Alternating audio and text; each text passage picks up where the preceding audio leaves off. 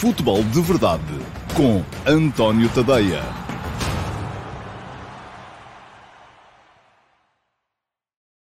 Olá, muito bom dia a todos e sejam bem-vindos ao Futebol de Verdade de 18 de março de 2021, edição de quinta-feira, penúltima edição da semana. Esta semana vamos ter QA, porque não há uh, futebol entre as quatro equipas que estão lá em cima na luta pelo título e acerca das quais um, quase sempre versam as vossas perguntas uh, na sexta-feira. Portanto, é perfeitamente possível. Uh, todas as perguntas que forem sendo feitas durante as edições do Futebol de Verdade desta semana vão sendo uh, algumas respondidas no direto, outras guardadas para o Q&A, aquelas que não são respondidas no direto ficam guardadinhas para o Q&A de sábado, que eu gravo na sexta-feira, meio final da tarde. Portanto, já sabem, se não vos responder já, nos comentários que vão deixando por aí, uh, há sempre a possibilidade de vos responder depois em, uh, no, no, no QA de sábado. O Futebol de Verdade vai para o ar todos os dias, ao meio-dia e meia, nas minhas redes sociais, no meu Facebook, no meu Twitter, no meu YouTube, no meu Dailymotion e no meu site, o antoniotadeia.com. Não está neste momento no meu Instagram, porque há uma dificuldade de diálogo entre o StreamYard, que é a plataforma que uso para fazer o Futebol de Verdade, e o Instagram. Depois, quem não vir em direto pode ver na mesma em diferido uh, no meu site, uh, no meu Facebook e no meu Twitter, porque ficam lá uh, os episódios completos. Um, o Pedro Serra já me está a fazer perguntas sobre o sorteio da Champions, já lá chego, já lá vou chegar. Mas uh, para já estava a explicar uh, que todos os dias, meia e meia, temos futebol de verdade. Vocês podem participar, seja através um, apenas de, de, estarem a ver, mas também uh, deixando perguntas que eu posso responder aqui uh, em direto ou depois em diferido no Q&A, que vai para o ar ao sábado, apenas uh, ao meio-dia e meia também, eu gravo. e ficará depois disponível no meu site e no meu canal de Dailymotion. Podem também ouvir todas as edições do Futebol de Verdade em podcast. Portanto, basta assinarem, subscreverem e um, ficarão logo imediatamente com a possibilidade de receber notificações sempre que há uma edição nova do Futebol de Verdade, e isso acontece de segunda a sexta e na maior parte dos sábados com o Q&A. Ora bem, a edição de, de hoje do programa tem aqui vários uh, temas uh, em destaque. Queria falar-vos um bocadinho primeiro daquilo que vai ser a uh, eliminatória de mais logo da Liga Europa, com alguns jogos a interessarem aos portugueses, através dos treinadores portugueses que estarão ainda em, em jogo mais logo. Para já, parece-me que há apenas duas eliminatórias que estão enfim, mais ou menos, mais ou menos não, estão mesmo uh, indefinidas. Uh, temos o caso do Milan-Manchester United, uh, 1 a 1 em Old Trafford na primeira mão, mas eu ainda assim acho que o Manchester United pode chegar a Milão e fazer uma, uma surpresa, aquilo que pode ser considerado uma surpresa. Uma equipa que não ganhou em casa acaba por ir conseguir o resultado fora. Parece-me que este Milan está em quebra. Surpreendeu-me verdadeiramente que tenha conseguido empatar em Old Trafford, mas este United Solskjaer é geralmente tida como uma equipa que joga melhor fora do que em casa joga melhor em contra-ataque uh, do que em ataque continuado, embora no jogo de hoje tenha esse problema que é o facto do uh, Milan poder jogar com o 0 a 0. Diz o Luís Manuel que o Milan passa, eu acho que é um jogo de 50-50, ainda assim. 50-50, uh, hipóteses iguais para cada lado. Se calhar, se tivesse que dar mais meio por cento a alguém, ainda assim eu daria ao Manchester United, apesar de se saber que não vai haver Marcial, que não vai haver Cavani, uh, mas, uh, enfim, continua a haver muito boa gente para poder um, marcar golos a uma equipa do Milan que me parece em quebra à medida que a época se vai aproximando do fim, mas que também, como já terá percebido que não vai ser campeão de Itália, olhará para... Aliás, nesse aspecto estão os dois iguais, Man United e Milan já perceberam que não vão ser campeões nos seus, nos seus países e por isso mesmo estarão a olhar para esta Liga Europa como a forma mais uh, prática uh, de conseguir algum troféu. Depois, também em suspenso, ainda essa eliminatória entre o Glasgow Rangers, ou Rangers, agora não se diz Glasgow, porque o clube é diferente, é outro, entre o Rangers e o uh, Slavia de Praga, diz-me o Gonçalo Mialha que deve ser um bom jogo. Eu Uh, também acho que sim. Um, acho que o Rangers é favorito. Gosto muito desta equipa do Rangers. Já é campeã da Escócia. É uma equipa que o uh, Steven Gerrard um, vai centrar seguramente a partir daqui apenas na Liga Europa e ser eliminado hoje e em casa, depois de conseguir empatar fora em Praga, uh, poderá ser visto como uma desilusão. Mas atenção que esta equipa do Slavia é melhor do que o futebol de onde vem, é melhor do que o futebol da, da, da República Checa uh, e pode perfeitamente uh, fazer a vida negra a um Rangers que, do ponto de vista defensivo, também deixa um bocadinho uh, a desejar, pelo menos em jogos europeus assim tem sido, um, embora depois no Campeonato da Escócia, enfim, o Campeonato da Escócia também não serve de exemplo para coisa nenhuma. Ora bem, portugueses em jogo, vai haver esse um, Shakhtar-Roma, Uh, Paulo Fonseca vai à Ucrânia com uh, uma vantagem de três golos da, da, da, primeira mão. Também não me parece que possa, uh, que possa ser surpreendido pela equipa do Luís Castro. o Pedro Martins leva o Olympiacos a Londres depois de ter perdido por 3 a 1 em casa com o Arsenal na primeira mão. É verdade que no ano passado ganharam em Londres, mas não creio que a coisa possa ser repetida dois anos consecutivos. E, além disso, o José Mourinho vai a Zagreb um, para defender uma vantagem de 2-0 que conseguiu com o Tottenham na primeira mão frente ao Dinamo. Uh, um Dinamo que está em completa confusão porque o Zoran Mamic foi detido uh, por fraude fiscal e o Dinamo não, não vai ter treinador. Portanto, é uma questão uh, que também vem a, ainda atrapalhar um bocadinho mais aquilo que pode vir a ser a tarefa da equipa, da equipa croata. Creio que não haverá grandes surpresas Uh, na, nos jogos de hoje, apenas com essas duas eliminatórias ainda em aberto uh, o tal Milan Manchester United e o Rangers Slavia de Praga. Eu, se tivesse que apostar, mas eu não sou muito bom nisso, desde já uh, tenho para vos dizer, apostaria Man United e Rangers, mas Vamos ver. Amanhã cá estarei para vos dar nota disso. Ora bem, ontem houve Liga dos Campeões e já houve aqui alguns de vocês que me vieram chamar a atenção para aquilo que foi uh, o uh, enorme, uh, enorme desilusão que foi o Atlético de Madrid em Stanford Bridge. Concordo, embora eu já não lhe chamasse propriamente desilusão. Pergunta-me o César Gonçalves se eu acho que o Chelsea tem vindo a subir de forma ou se ontem o Atlético de Madrid não jogou o suficiente. Olha, César, estou de acordo com as duas afirmações. O Chelsea, de facto, tem vindo a subir. Está a tornar-se uma equipa interessante uh, sob o comando do Thomas Tuchel. É uma equipa que é muito difícil, à qual é muito difícil marcar golos. Isso é meio caminho andado. Uh, vamos, se olharem para os jogos uh, do Chelsea uh, com Thomas Tuchel, Tuchel ainda não perdeu, e foram inúmeras as vezes, são mais as vezes em que não sofre golos do que aquelas em que sofre, e isso é bom. embora ontem tenha conseguido uma proeza que foi de marcar dois golos em contra-ataque ao Atlético de Madrid que não atacou. Portanto, isto aqui parece ser uma, uma espécie de uma, de uma contradição. Mas foi muito, muito pobre o Atlético de Madrid uh, nos dois jogos uh, desta eliminatória contra o uh, Chelsea. Na primeira, na primeira mão, praticamente não quis jogar. Um, enfim, aquela ideia de que 0 a 0 no primeiro jogo, como era em casa, era o melhor. para não sofrer golos que depois podiam contar a dobrar na segunda mão, mas ontem, mesmo a perder por 1 a 0, um, e precisando por isso mesmo de marcar dois golos, ou mesmo quando estava 0 a 0 e, e era preciso marcar um, nunca se viu o Atlético de Madrid com vontade de atacar. E isso uh, parece-me que é uh, complicado. Aliás, a própria saída do Luís Soares, eu sei que o Luís Soares não marcou golos na Champions esta época, uh, mas é, era a principal arma ofensiva de uma equipa que a partir daí passou a, a ser ainda mais dependente do, do, do, do João Félix. Pode o João Félix ter feito, conforme disse o Simeone, o melhor jogo com a camisola do Atlético. Não sei que não os vi todos, um, não desgostei, mas a verdade é que este Atlético foi muito, muito pobre do ponto de vista uh, ofensivo. E mesmo assim, não tendo atacado muito, conseguiu desequilibrar-se o suficiente atrás para uh, sofrer dois golos em contra-ataque. O primeiro marcado pelo Ziyech, o segundo pelo Emerson. Um, foram uh, duas, dois lances que ditaram a sorte de um jogo. Acho que o, o Oblak no primeiro gol podia ter feito mais, no segundo não, não teve hipótese nenhuma. Há ainda essa questão da arbitragem para, para hum, debater, uh, porque me parece que o Atlético de Madrid ontem teve razões de queixa. Enfim, das duas, uma. Ou há penalti da Spilicueta sobre Ferreira Carrasco, na, na, na, primeira parte, no momento em que o espanhol do Chelsea uh, basicamente agarra, quando atrasa a bola para o guarda-redes e vê que pode ser ultrapassado uh, pelo atacante do, uh, do Atlético, um, agarra-o e ele depois acaba por forçar a, a, a queda e, e deitar-se para o chão. O árbitro mandou seguir, mandou jogar. Um, ou então, depois no final, quando há um toque de cotovelo do Savic no Rudiger, dentro da área do, do ofensiva, com o Atlético a atacar, não mostrava cartão amarelo, porque foi um toquezinho, um cartão vermelho, aliás, porque foi um toquezinho. Eu inclino-me mais até para a possibilidade de ser penalti sobre de, do Astilicueta na, na primeira parte e de não ser expulsão do Savic na segunda. Portanto, acho que o Atlético ficou aqui a perder nos dois lances. Mas...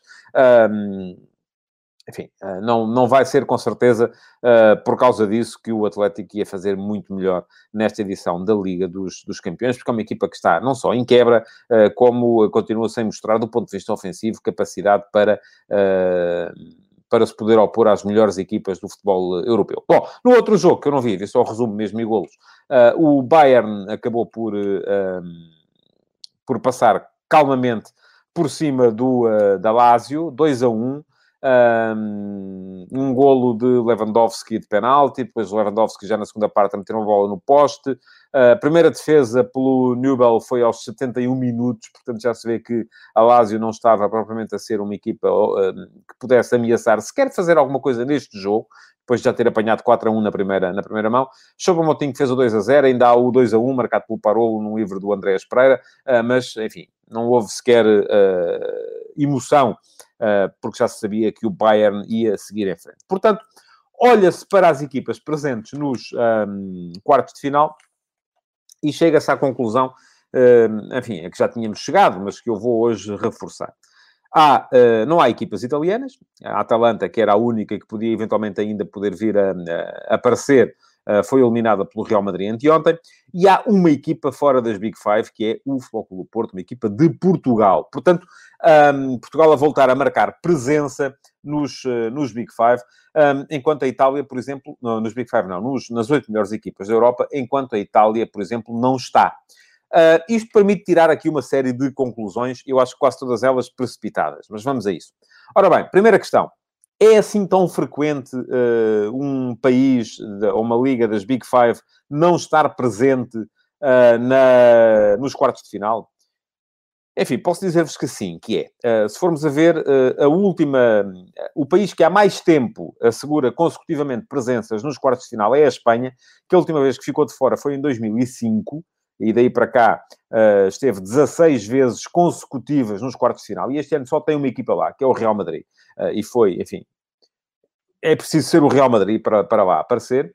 Uh, mas desde aí para cá, a França já ficou fora três vezes, a última das quais em 2019, há dois anos, quando não teve nenhuma equipa. A Inglaterra ficou de fora duas vezes, a última das quais em 2015, quando também não teve nenhuma equipa.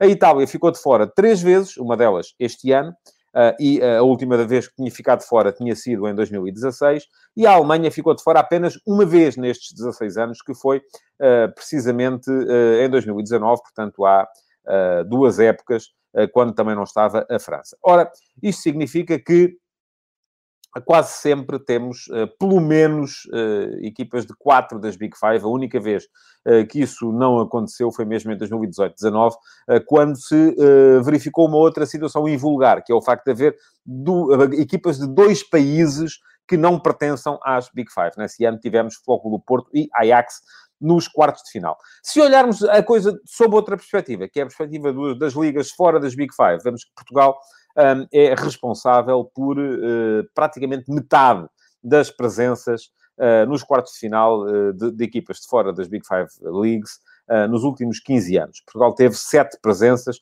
foram quatro do Futebol Clube Porto uh, e três do Benfica. Portanto, uh, são duas equipas que têm representado Portugal ao mais alto nível nesta, nesta, neste âmbito. O Porto esteve quatro vezes, o Benfica três. de resto, se formos olhar para aqui, temos mais três presenças de equipas holandesas, duas vezes o PSV e uma o Ajax. Uh, temos uma presença de uma equipa russa, o CSKA, em 2010, uma presença de uma equipa ucraniana, o Shakhtar, em 2011, uma presença uh, de uma equipa uh, cipriota, o Apoel, e onde é que já vai o Apoel também em 2011, e duas presenças turcas, o Fenerbahçe em 2008 e o Galatasaray em 2012. Portanto, um, Portugal vai ser responsável por praticamente metade uh, das uh, presenças um, de equipas fora das Big Five Leagues. Um, na, na... Portanto, não há grande surpresa na qualificação do Porto, que aliás ainda há dois anos tinha lá estado Uh, e uh, esteve mais vezes. O Benfica esteve depois em 2016, o Porto tinha estado em 2015, um, o Benfica tinha estado em 2012. portanto, praticamente de dois em dois ou de três em três anos, pelo menos, temos uma equipa portuguesa nas oito melhores da Europa e isto é bom sinal para o futebol português. Agora que chegou aqui o Porto e perguntam vocês o que é que é melhor para o Porto neste, neste momento. Uh, Diz-me o Luís Shell Pires, City, Bayern e Liverpool são as três equipas a evitar. Bom, eu uh, acho que basicamente há duas equipas a evitar. Diz o Pedro Madureira que se não fosse o senhor árabe, não é árabe, é, é Qatari, no PSG a Liga Portuguesa estava nas cinco melhores. Vamos estar, não? enfim, vamos estar em termos de ranking na próxima época, estou convencido disso. Agora, se depois temos Liga para isso ou não, vamos ver. O Márcio Rocha arrisca mesmo um prognóstico, Real Madrid-Porto, não era mal de todo, Bayern, Dortmund, City, Liverpool e PSG Chelsea. Isto era giro, porque tínhamos um Thomas Tuchel a jogar contra o PSG, eh, um duelo alemão, um duelo inglês eh, e, o Porto, e um duelo ibérico. Vamos lá. O Paulo Neves também arrisca, Porto City, Chelsea, Liverpool, Bayern PSG, Bayern PSG era engraçado também, eh, e Real Madrid Dortmund. Enfim, era mal para o Porto, porque com o City. Eu acho que há duas equipas eh, frente às quais o do Porto não poderia ter mesmo grandes veleidades de poder vir a passar a eliminatória, que são o Bayern e o Manchester City. Parece-me que são não só as duas melhores equipas da Europa, mas as duas melhores equipas do mundo e a uma distância grande. Um, por isso, acho que uh, se o do Porto tiver o azar uh, de, no sorteio de amanhã, e amanhã o sorteio vai ocorrer uma hora e meia antes do futebol de verdade, portanto já estarei aqui para o comentar ao meio-dia e meia. Um, se tiver o azar de lhe calhar o Bayern ou o Manchester City, uh, pouco haverá uh, uh, a dizer. É quase impossível, não é impossível, obviamente, mas é quase impossível uh, conseguir o apuramento numa circunstância dessas. Um, o Bayern já é, enfim, ainda não é campeão alemão, mas vai ser, acaba sempre por ser assim. O Manchester City também ainda não é, e tem já a certeza quase absoluta de que vai ser, tá, é a vantagem. O Bayern tem uma vantagem não tão grande sobre o Leipzig, uh, na, na Bundesliga, mas também vai acabar por ser campeão da Alemanha. Um, mas, de qualquer modo, são duas equipas que me parecem muito mais fortes do que quaisquer outras uh, na, atualmente na Liga dos Campeões. Depois, eu dividiria aqui as outras uh, cinco equipas em três categorias. Uma categoria que é a das equipas muito difíceis, uma categoria das equipas razoavelmente difíceis e uma categoria das equipas apenas difíceis. Portanto, porque difíceis são todas, não é? Estamos a falar das oito melhor equipas, oito melhores equipas da, da, da, Europa, as oito equipas que estão nos quartos de final da Liga dos Campeões. Ora bem, uh, vamos começar por baixo. Uh, com quem é que o Porto tem mais hipóteses de passar a eliminatória? Eu diria ainda assim com o Borussia Dortmund. Acho que uma eliminatória, o Foco do Porto, Borussia Dortmund, uh, seria uma eliminatória uh, muito difícil, mas uh, equilibrada. Eu, qualquer pessoa que olhasse para aquilo não daria, enfim, eu diria 60% ou 55% para o Dortmund e apenas por uma razão, que se chama Erling Holland, e 45% para o Porto porque me parece que este Borussia Dortmund é uma equipa negociável, sobretudo porque é uma equipa frágil do ponto de vista defensivo. Um, é uma equipa à qual é possível fazer golos. Reparem que a eliminatória contra o Sevilha uh, ficou 5-4. Uh, 3-2 vitória do Dortmund em Sevilha e 2 a 2 depois em, em Dortmund. O Borussia sem público é uma equipa mais acessível, já se sabe a dificuldade que causa a, a famosa, o famoso muro, a famosa parede amarela uh, no, uh, no estádio de, de Dortmund, uh, mas parece-me que é uma equipa que, sobretudo do ponto de vista defensivo, é abordável e frente à qual o Porto podia eventualmente ser, um, ser feliz. Diz-me o João Teixeira, toda a gente a pedir o Dortmund Sou só eu que acho que o Holland consegue destruir a defesa portista. Enfim, ele não é, não é tanto destruir, porque ele não funciona muito na base da destruição. É, sabe sempre onde é que tem que estar e é um jogador que garante golos. Portanto, eu acho que o Porto teria de ser muito forte do ponto de vista defensivo para anular o Erling Holland. Um, mas, pelo menos, eh, este Borussia Dortmund parece-me ser, tal como o Liverpool, uma equipa à qual é possível fazer golos. Este Liverpool já não é o Liverpool do ano passado, uh, nem o Liverpool de há dois anos, que foi campeão europeu, nem o Liverpool do ano passado foi campeão uh, inglês. Vamos lá ver. É uma equipa que está como está uh, na Premier League, mas que também é preciso olhar para isto e perceber que, neste momento, com poucas probabilidades, ainda tem algumas, mas não tem muitas, de chegar a, aos quatro primeiros lugares na Premier League, só tem um caminho para estar na Liga dos Campeões no ano que vem, que é ganhar a edição deste ano. Um, por isso me parece que este Liverpool é uma equipa que tem uh, muita motivação uh, na Champions. Mas é uma equipa que tem fracassado e que tem mostrado muitas debilidades, sobretudo do ponto de vista defensivo, porque não tem defesas centrais. É preciso ter isso em conta. Uh, o, o Jürgen Klopp já tentou de tudo um pouco uh, para poder passar por cima das lesões gravíssimas do Joe Gomes e do Virgil van Dijk, um, à qual se juntou depois também a indisponibilidade do Matip. Uh, isto passou por jogar, até chegou a jogar com o Anderson e o Fabinho como centrais, o que acabou por sacrificar em demasia o meio-campo, e a equipa então aí era totalmente destruída, ou então, em contrapartida, uh, por uh, colocar como centrais um miúdo que era a quarta opção no início da época, e o jogador que foi buscar ao Schalke, enfim, o Schalke está, é o último destacadíssimo da Bundesliga. Portanto, uh, o, qualquer central que viesse dali não me parece que pudesse vir a ser, o Cabarro não é, como nenhum podia vir a ser, uh, um, uh, uma grande solução. Diz o Paulo Jorge que o Liverpool não está morto, eu também acho que não. Acho que numa uma eventualidade de uma eliminatória, Foco do Porto-Liverpool, o Liverpool seria favorito. Mas, ainda assim, se o que temos para apresentar depois são as outras equipas que lá estão, à exceção do Borussia Dortmund, acho que ainda assim o Liverpool seria, uh, do mal ou menos, seria uma equipa abordável uh, pelo Futebol Clube do Porto. Diz o Telmo Silva que daqui a um mês o Liverpool já vai ter mais três ou quatro jogadores recuperados. Creio que não terá ainda assim o Joe Gomes nem o Virgil van Dijk. E isso acaba por ser um, fundamental uh, para uh, considerar este Liverpool uma equipa frágil do ponto de vista defensivo. É uma equipa que também, ah, ao mesmo tempo, um, aborda aqui a próxima eliminatória numa perspectiva uh, complicada do ponto de vista mental. Que é, uh, das duas uma, ou mete tudo nos jogos da Liga dos Campeões e começa a poupar jogadores na Premier League, e isto acaba por ser uh, uma, um problema do ponto de vista mental, porque é uma equipa que, se continuar a perder jogos contra os últimos da, da, da Premier League, uh, vai naturalmente duvidar de si própria, ou uh, começa a arriscar também uh, na Premier League e acaba por cansar os jogadores, poucos que tem disponíveis para jogar na Liga dos Campeões. Diz-me o Pedro Madureira, e eu pedia que me recuperassem este comentário.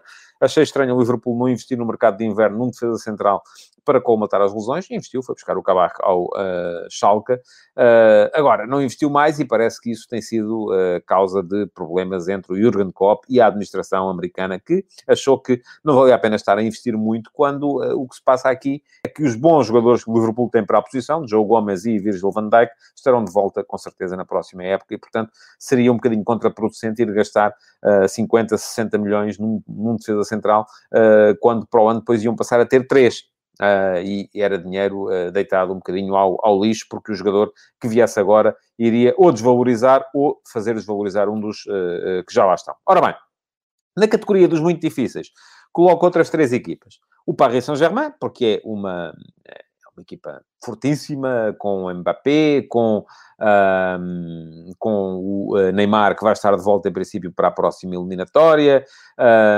Enfim, é uma equipa que, no entanto, este ano está... Uh, tem fraquejado, tem fraquejado na Liga Francesa, uh, fraquejou, por exemplo, na segunda mão contra o Barcelona em condições normais, podia ter permitido uma segunda remontada quase ao nível daquela que ficou célebre há uns anos, uh, depois de ter ganho 4 a 1 fora no jogo em casa, pareceu uma equipa defensivamente muito, muito frágil. Uh, e isto pode vir a ser um problema para o Paris Saint-Germain na Liga dos Campeões. coloca aqui o de Chelsea, porque é uma equipa à qual é muito difícil fazer golos. Diz o Sérgio Castro que o Chelsea seria boa opção, visto não ser um Chelsea de há uns anos atrás. Pois não, não é. Mas é uma equipa à qual é muito difícil marcar golos. Uh, e é uma equipa que depois acaba por uh, mais jogo, menos jogo, mais minuto, menos minuto, faz sempre um golito. E, portanto, isso acaba por ser um problema uh, do ponto de vista defensivo um, para a equipa adversária. Parece uma equipa difícil de abordar, uma equipa complicada de abordar, esta equipa do Chelsea, tal como me parece que é a equipa do Real Madrid. O Real Madrid já teve muitos problemas de lesões esta época. Esta eliminatória, mas passou esta eliminatória com a Atalanta com duas vitórias.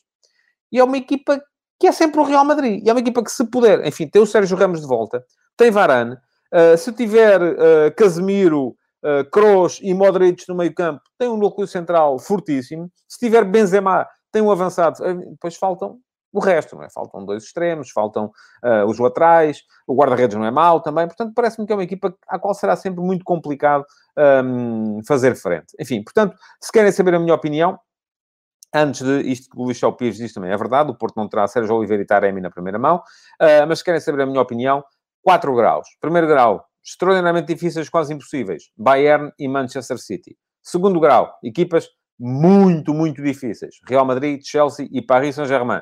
Terceiro grau, equipas razoavelmente difíceis. Uma, o Liverpool. E quarto grau, a equipa ainda assim difícil, mas uh, abordável e equilibrada, o Borussia Dortmund, apesar de Haaland, apesar de Sancho, um, parece-me que é de todas a equipa uh, que uh, o Futebol Porto pode, para a qual o Futebol Porto pode olhar como sendo a, a, a, preferível. Atenção, há uma coisa que já me chamaram aqui a atenção também, e é verdade, desde já vamos ter...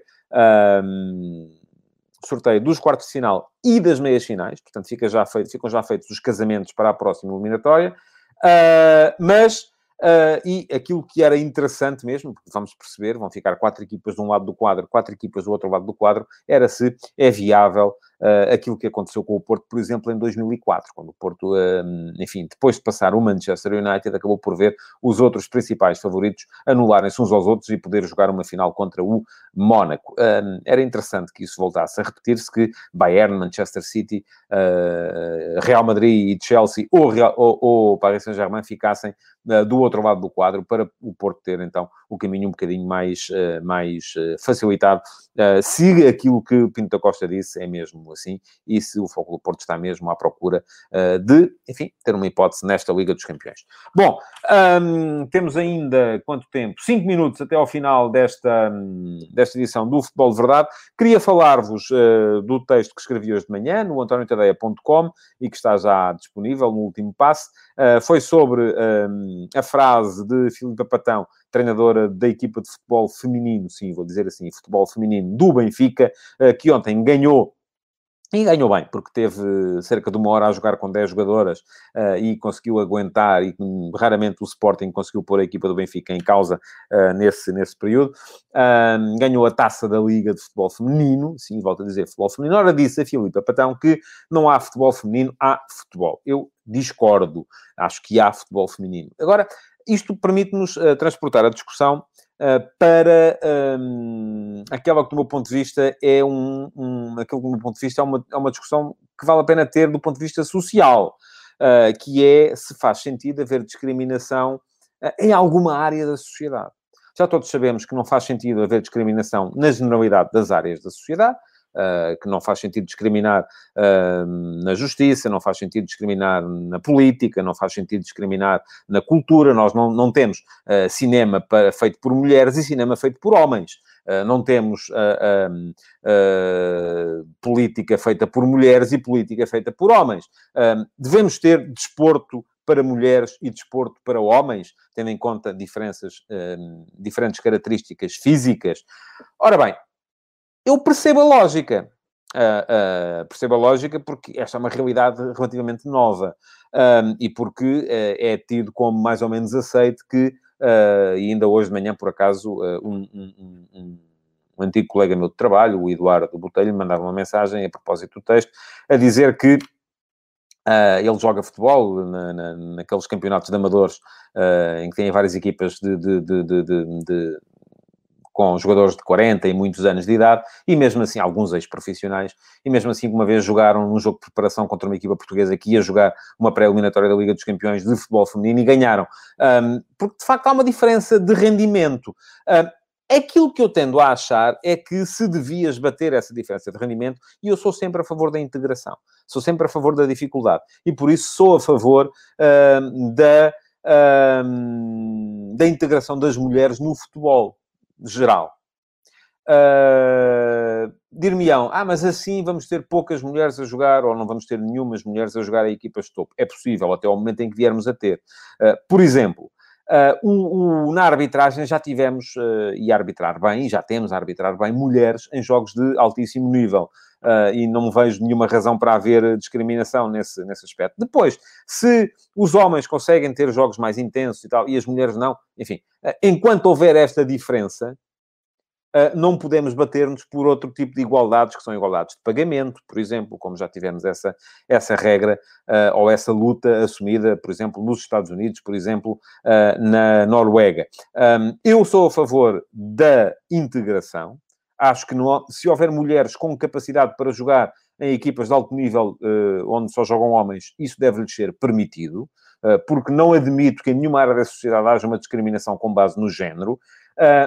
Mas também estou preparado para o facto de se manter esta discriminação e se manter em campeonato de futebol feminino. Agora, enquanto a discriminação existir, de facto, acho que não faz nenhum sentido virmos dizer que não há futebol feminino. Ora bem, é este propósito que é possível votar na minha sondagem uh, de hoje no Instagram. Quem não me segue é uma questão de dar lá um saltinho, António.tadeia, uh, e todos os dias há uma sondagem para as pessoas que me seguem no Instagram e que, como não podem participar nos diretos do Futebol de Verdade, têm aqui a sua maneira de interagir também comigo. Ora bem, a votação de hoje uh, está muito, muito renhida, devo dizer-vos. Uh, a pergunta é: as mulheres deviam poder integrar equipas mistas?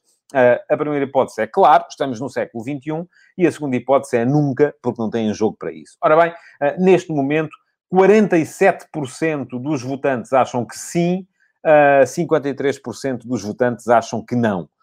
Portanto, está muito renhido. Se quiserem fazer valer a vossa ideia, é seguirem-me no Instagram, António.tadeia, e votarem nas minhas stories, é aquele círculozito lá em cima, um, no, no, vosso telemóvel, uh, têm lá a possibilidade de votar e de fazer valer a vossa opinião. Bom, notas finais para hoje, apenas para o facto uh, de o... Um, Académico de e, uh, e o Cova da Piedade terem falhado o controle de regularização salarial da Liga. Uh, geralmente acontece sempre com algumas equipas quando chega ao mês de março. Estamos a caminhar a passos vagos para o final da época. Esperemos que tudo se regularize em breve, porque é sempre mau haver notícias de salários em atraso. Da mesma forma que é bom perceber que uh, continuamos a ter aqui uh, inspeção. Agora, o que é importante é, se vier eventualmente a ficar as coisas regularizadas, que sejam regularizadas mesmo que não seja aquela solução da tanga uh, de os jogadores dizerem que sim só para se poder continuar a competir e depois, na verdade, uh, não lhes é pago coisa nenhuma. Isto que diz o Márcio Rocha é verdade também. Covid volta a Alvalade. Não consegui perceber se houve mais casos além do caso do Mateus Nunes. Uh, sei que os jogadores do Sporting iam fazer testes hoje de manhã, como têm que fazer sempre dois dias antes, da, uh, antes da, da, do jogo da próxima jornada. Um, creio que ainda não foram divulgados resultados, uh, mas, uh, enfim, uh, se há altura para o Sporting poder ter ali alguns casos de Covid, parece-me que é agora, porque o campeonato vai ser interrompido, vêm as seleções e depois se verá o que é que acontece daí para a frente. Mas, obviamente, é sempre mau para qualquer equipa vir a ter casos de Covid e o Sporting já se sabe tem um plantel curto, uh, que só tem estado uh, como tem estado, precisamente porque não tem, não, não tem sido muito assoado. Foi assoado no início do campeonato, respondeu bem na altura, uh, veremos como é que vai, o que é que vai acontecer agora. Para já, apenas que se saiba, é Mateus Nunes, o jogador que estará privado ou do qual Ruben Amorim estará privado no jogo contra o Vitória Sport Clube. Desses jogos falarei mais uh, amanhã, quando vier aqui fazer a antecipação da próxima jornada da Liga. Muito obrigado por terem estado aí desse lado. Não se esqueçam de me seguir e de votar uh, na minha sondagem de Instagram. Já agora também podem uh, colocar o vosso like, partilhar a edição de hoje do Futebol de Verdade e continuar a deixar perguntas, que elas podem ficar para o Q&A do próximo sábado. Muito obrigado então e até amanhã. Futebol de Verdade, em direto de segunda a sexta-feira, às 12h30